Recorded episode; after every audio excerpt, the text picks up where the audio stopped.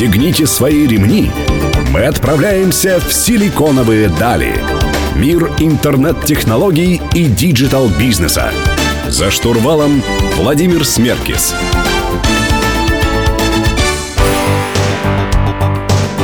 Добрый день, друзья. Сегодня среда. В эфире программа «Силиконовые дали» на Мегаполис 89,5 FM в студии Владимир Смеркис. Сегодня мы говорим про современное телевидение. У меня в гостях э, девушка, женщина, которая сделала, девушка все-таки более приятно, смотря на Наталью, э, Наталья Синдеева, основатель медиахолдинга «Дождь». Наталья, добрый день. Добрый день. Наталья, телеканал «Дождь», вообще созданный вами, является одним из ярких примеров современного телевидения с точки зрения каналов распространения картинки и контента. Вот почему вы сделали ставку на современные тренды? Вы в каждом телевизоре, вы в интернете, вы в умных, э, собственно говоря, устройствах. Почему вам пришлось или не пришлось ну, сделать такую ставку? Да. Когда мы только э, открывались и вообще создавался канал, он создавался по классической модели. Спутник, э, кабель, и, в общем-то, и развивался, и вся модель, и бизнес-модель была построена на именно таком распространении. Но в 2010 году, когда мы вышли в эфир, Э, собственно, как мы и планировали, да, мы не видели практически э, перспективы ближайшие на развитие свое и распространение себя в интернете, потому что тогда все консультанты, кто помогали мне создавать канал, говорили, что пока технологии не позволяют распространять э, видеопоток в хорошем качестве с тем, чтобы вы могли смотреть достаточное количество людей. Напомните нам, когда это было? Это было в 2010 году, собственно, в этом году нам 7 лет исполняется. И когда мы вышли, ну, произошло первое отключение наше из кабельных сеток. Я не буду сейчас про это долго рассказывать, но так иначе мы оказались а, перед выбором, что у нас был единственный интернет, потому что у нас был маленький плеер, который мы поставили даже не на своем сайте. Мы поняли, что у нас другого, э, другой точки общения со зрителем вообще распространения ее нету.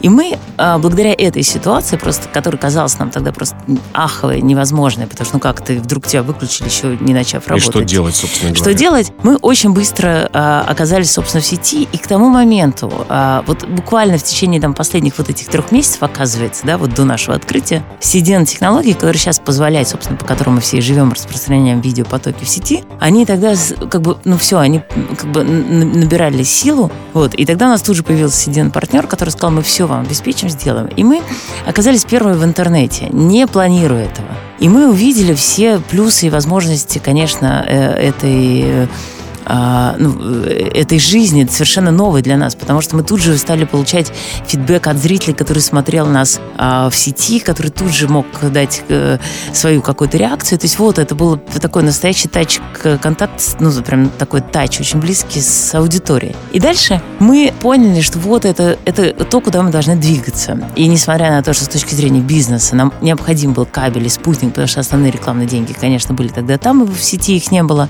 но мы понимали, что мы должны должны первые оказаться везде. И вот наш тогда слоган внутренний был, что мы должны оказаться в любом телеви... в любом утюге, да, то есть вот если утюг есть, он может принимать интернет, мы там должны быть. И мы стали все для этого делать. Мы первые вошли в TV, только появился первый телевизор, я помню, LG, нам они позвонили, говорят, все, мы выходим со смарт-телевизором, давайте ваше приложение. Мы сделали приложение. Мы первые, вот сейчас никто это уже не может даже представить, мы первые завели группу в Фейсбуке как э, телеканал. И наша группа на сегодняшний день, там миллион сто тысяч человек, это органическая группа, это которая вот росла, росла и выросла вот до таких размеров. И мы поняли, что это как бы главное, куда нам, мы будем двигаться. Друзья, давайте продолжим беседу с Натальей Синдеевой в следующем блоке. Вы слушаете «Силиконовые дали» на Мегаполис 89,5 FM. Не переключайтесь.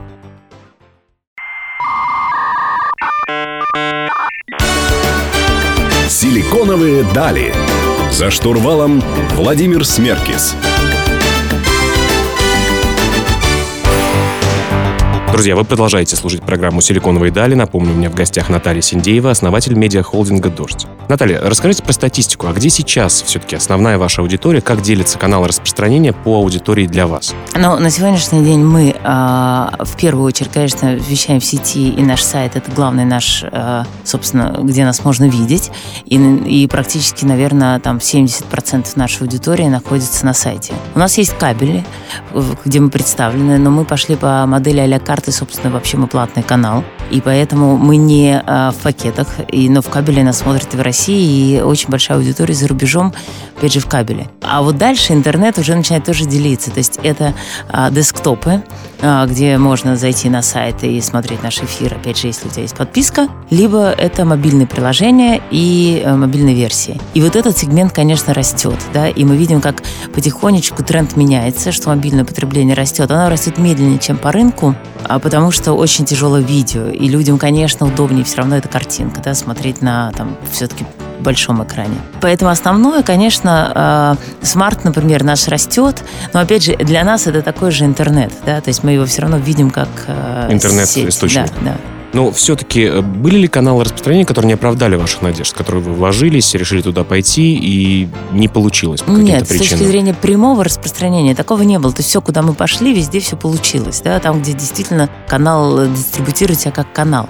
Другое дело, что источники трафика, например, вот мы сейчас, мы есть там во всех мессенджерах, да, например, мы очень активно развиваем не просто э, свое присутствие, там, не знаю, в Фейсбуке, да, мы экспериментируем с, с, с Фейсбуком все новинки, которые у них есть. Вот сейчас, все допустим, 360, live-трансляция.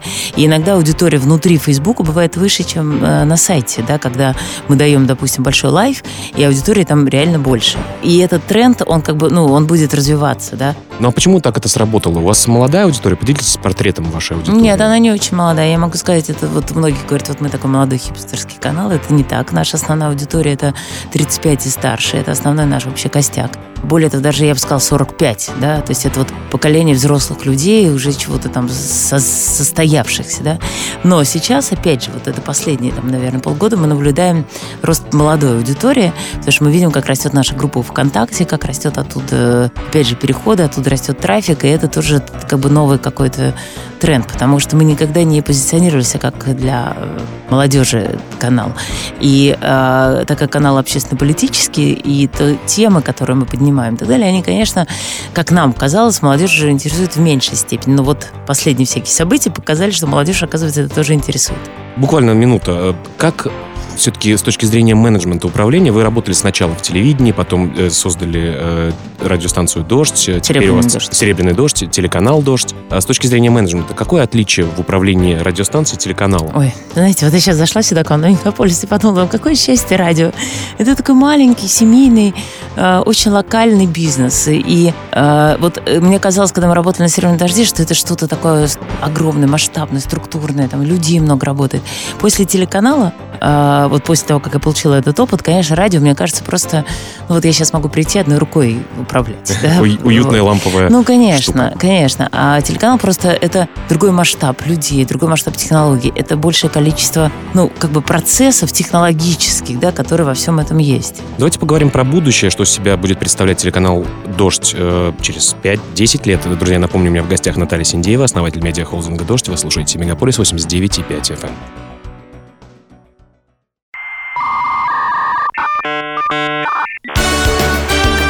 Силиконовые дали.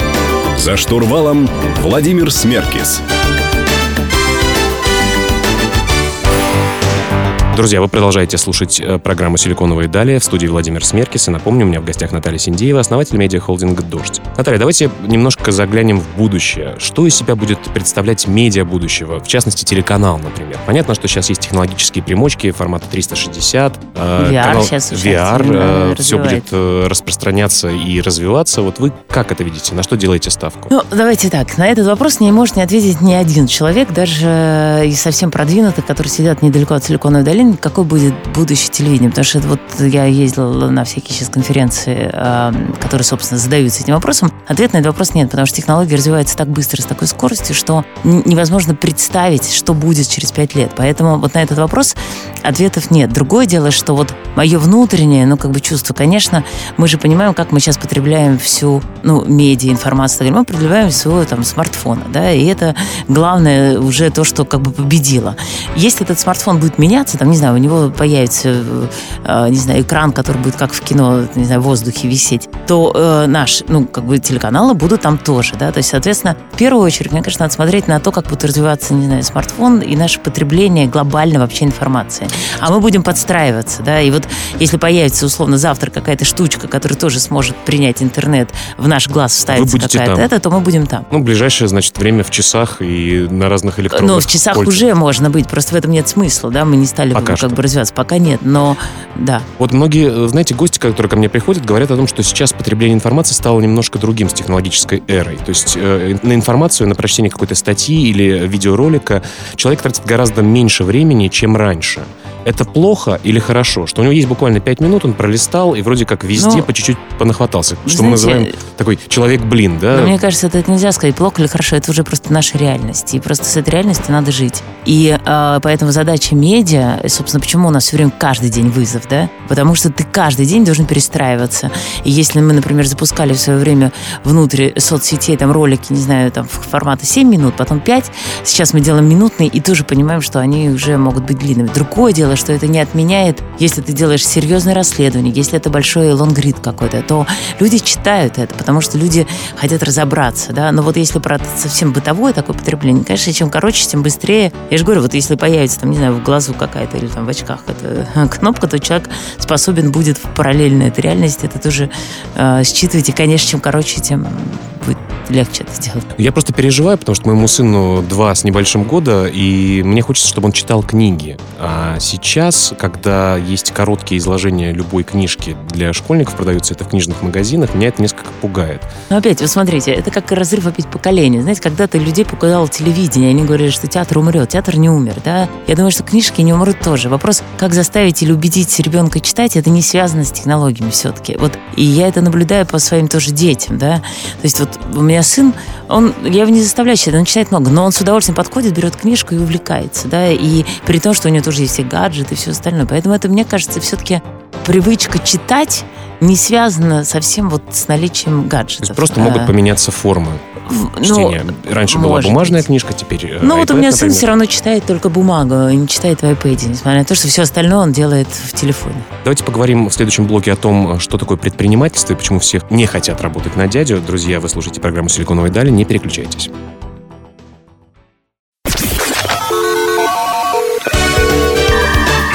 Пристегните свои ремни. Мы отправляемся в силиконовые дали. Мир интернет-технологий и digital-бизнеса. За штурвалом Владимир Смеркис.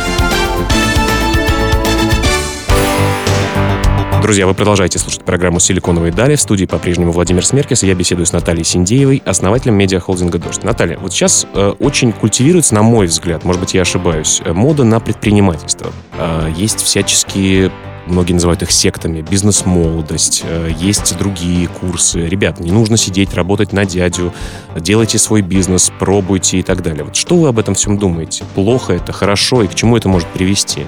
Ну, э, смотрите, вообще любая как бы предпринимательство, это, с одной стороны, такая большая свобода, с другой стороны, так большие риски и большая ответственность. Если, как вы считаете, есть на это тренд, хотя я, например, вот вообще в этом не уверена, потому что э, я наблюдаю в том числе очень много, ну и даже мы видели, там недавно была какая-то статистика, где люди хотят работать, люди хотят работать в «Газпроме», там, не знаю, в «Лукойле», еще где-то, и Но на дядю. на всех не хватит. Вот. Поэтому то, что э, это становится трендом, это здорово, потому что, по большому счету, сдвинуть, там, не знаю, даже нашу неповоротливую экономику в России могут как раз вот э, те самые предприниматели, которыми не все хотят быть. Обучение предпринимательству, э, с одной стороны, этому точно не научиться. Это либо в тебе есть, и ты готов да, там, на риски, но с другой стороны, это точно высвобождает какое-то количество твоего сознания, ну, то есть оно тебе открывает его, да, и ты понимаешь, что предпринимательство это не только потом э, сбор дивидендов, да, а это огромная ответственность, которую ты берешь на себя. И то, И что... за свою семью, и за сотрудников. Ну, конечно, конечно. Поэтому, если есть, как вы говорите, этот тренд, это очень здорово. Я считаю, что это очень круто, вот даже в этом смысле, потому что это будет растить более ответственных людей. А вы помните тот момент, когда вы, собственно говоря, стали предпринимателем, и какие-то страхи ваши или надежды оправдались они, или как, как это с вами происходило? Ну, вы понимаете, как-то все складывалось очень естественно. Там, вот, например, когда мы создавали радио, мы создавали его с моим тогда будущим мужем, это была его идея, я уже подключилась на этапе там идеи, но очень активно в это включилась. И когда мы создавали это как там самостоятельный бизнес, мы вообще не понимали, мы не знали, как это будет, у нас не было опыта, ничего. У нас просто была невероятная вера в себя и в то, что то, что мы делаем, это нужно, да, и, и слава богу, мы не обманулись и перед собой, и перед аудиторией, потому что там все время дожди 22 года в этом году, да, мы не могли тогда представить это. Но мы тогда не оценивали риски, у нас их не было. Э, мы привлекли деньги партнера, мы вернули эти деньги. И дальше мы ну, вдруг стали предпринимателями, потому что мы стали там зарабатывать и уже строить какие-то планы. С телеканалом было сложнее, потому что уже был бэкграунд, и решение о создании телеканала с огромными инвестициями, несравнимыми с радио, уже собственными инвестициями, это собственный риск, это собственная репутация, которую ты можешь, ну, в общем, потерять, если у тебя ничего не получится. Вот в этом смысле а, страхи были ужасные, я об этом очень часто рассказываю, о том, как ты боишься и хочешь там все время тебе внутренний голос говорит, нет, нет, не надо, не делай этого, плюнь. Вот. Но потом ты понимаешь, что ты же мечтал, ты хотел, ты видел эту идею, и ты принял на себя всю эту ответственность. И я вам сказать, что вот уже 7 лет там дождю, и у меня постоянно, то есть мне говорят, вот там у нас были тяжелые ситуации, почему вы не бросили? Я говорю, понимаете, потому что у меня уже ответственность перед э, 300 сотрудниками, которые у тебя работают, перед огромной аудиторией, которая в тебя поверила, которая, ну, в какой-то момент ты помогла нам, протянула руку помощи, став нашими подписчиками. Я не могу позволить себе быть в этот момент там безответственной. Поэтому предпринимательство для меня э, это постоянно такой внутренний драйв и вызов. Скажите, но тем не менее, там компания Google, например, запускает какие-то проекты внутри своей компании, что-то не идет, они просто спокойно от этого отказываются. Наверняка у вас э, тоже такое случается на телеканале. Вот как к этому нужно... Только Google как, внутри запускает, а мы запускаем сразу, как правило, это на аудиторию. Вот как к этому относиться? Когда все-таки жалко, столько ресурсов вложено и так далее? Ну как, а кто не рискует, тот не. Ну как, бывает иногда очень сложно, иногда уже бился-бился, делал-делал, запустил, а что-то не летит. Но все равно в какой-то момент надо найти в себе силы и это забыть. Но в принципе мы не боимся рисковать. То есть мы столько уже пробовали, ну как бы, а главное, что мы это делаем не внутри себя, а с аудиторией. Но мы честно говорим, ребят, мы это рискуем, потому что если мы не попробуем это, мы не узнаем, правильно мы делаем или нет. Следующем блоке поговорим про команду, как ее формировать. У меня в гостях Наталья Синдеева, владелец и основатель медиахолдинга «Дождь». Оставайтесь с нами.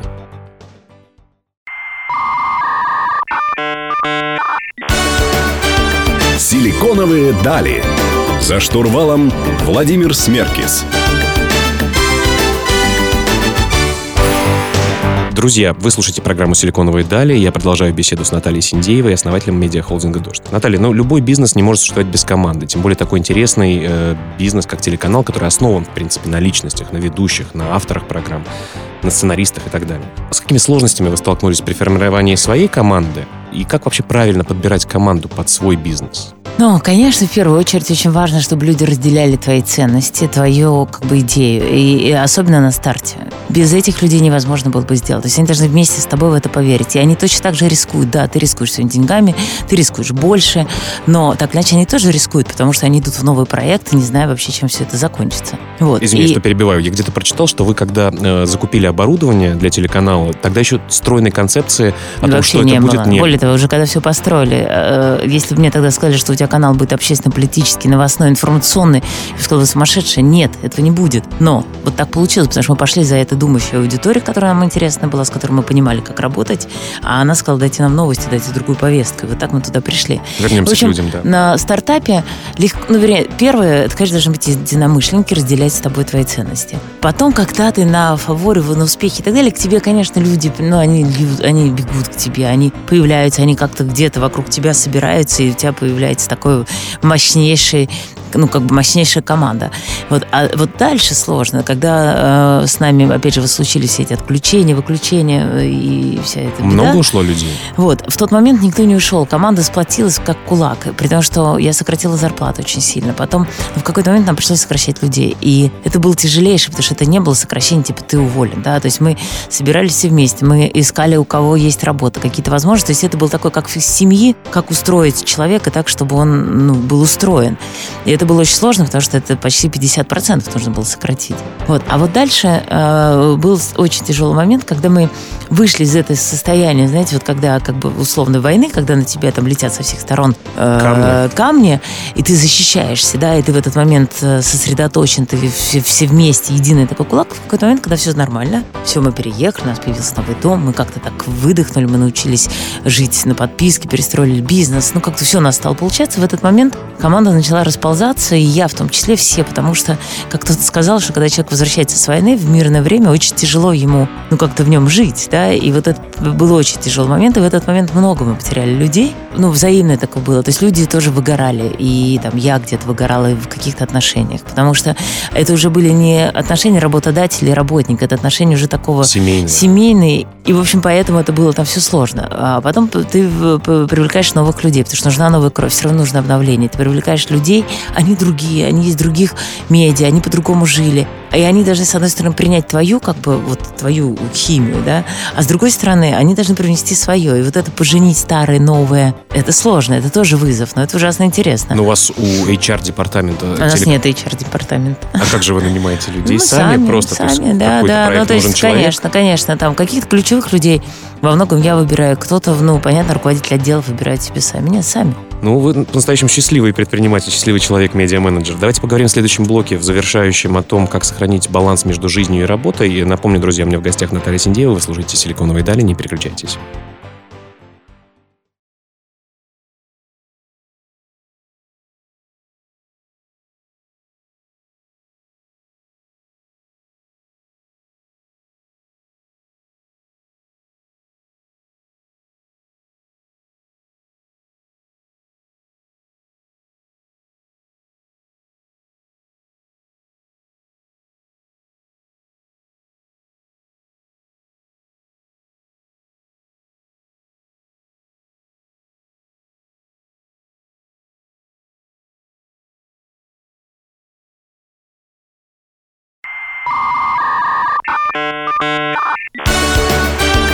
Силиконовые дали. За штурвалом Владимир Смеркис. Друзья, завершающий блок программы «Силиконовые дали» на Мегаполис 89,5 FM. В студии по-прежнему Владимир Смеркис. Я беседую с Натальей Синдеевой, основателем медиахолдинга «Дождь». Наталья, многие стартаперы, предприниматели говорят о том, что они вот живут на работе, просто спят, там ничего не видят белого света. А вам удается сейчас э, вообще сохранять баланс между жизнью и работой? Как у вас с таймингом? Плохо.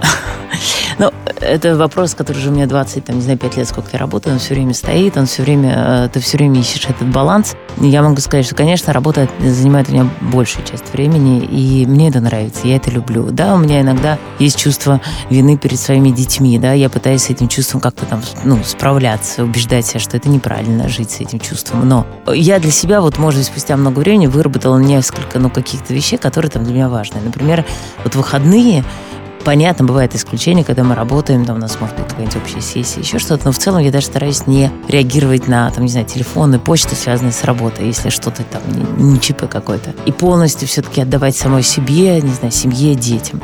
А есть э, какая-то такая внутренняя обязательная установка практически всегда отвести там э, детей или хотя бы одного ребенка в школу. Это тоже важный кусок. И уложить младшую дочку спать. Вот есть какие-то штуки, которые я стараюсь. Понятно, что невозможно так все время жить, но я стараюсь сделать. И все остальное время я пытаюсь, знаете, как я говорю, просто рядом, ну, находиться рядом, там, не знаю, с детьми, вот я есть. Но все равно э, работа, э, которая, э, где у меня есть реализация, где я получаю невероятное удовольствие, несмотря на все сложности и там все остальное. Вот это все равно главная часть моей жизни. И поэтому ну, с детьми приходится разговаривать. Муж э, долго меня понимал, терпел, сейчас сложнее чуть-чуть. Вот, наверное, тоже устал, да, от постоянного все-таки моего такого вовлечения в работу. Но, но я не могу себя поменять. Мне уже достаточно как бы много лет, э, в смысле, и опыта даже вот этого постоянно работающего. Я поняла недавно, что я 25 лет работаю всегда, да.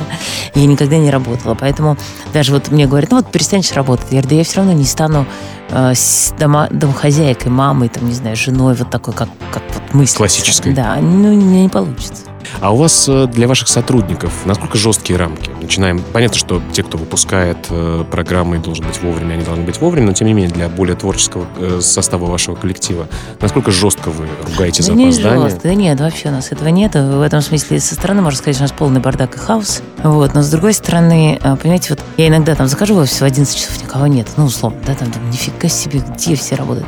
А с другой стороны, они все уходят очень поздно. И я, и как бы люди, опять же, они работают там на задачу, да, и и по большому счету, мне иногда хочется, конечно, вот это, да, так, чтобы все было как по струночке. Вот, но это неправильно, потому что если задача решается, так мне все равно, когда он приходит. А если человек, я вижу, что ему надо, он там, он и сам в 9 выйдет утра без того, что он должен в это время выходить. Поэтому, не, мы в этом смысле очень, очень расслабленные, у нас нет никаких жестких э, рамок во сколько куда, но, понятно, есть какие-то вещи обязательные, как эфир, которые, понятно, там нельзя, Нельзя нарушать. пропустить. Да. Наталья, спасибо вам огромное за то, что уделили время и пришли к нам на, телекан... э, на телеканал, хотел сказать, на радиостанцию. Были очень рады с вами побеседовать. Э, Друзья, читайте текстовую версию интервью программы «Силиконовые дали» у нашего партнера издания о бизнесе и технологиях «Русбейс». Адрес в интернете rb.ru. Мы прощаемся со всеми. До следующей среды в 15.00. Программа «Силиконовые дали» на Мегаполис 89,5 FM.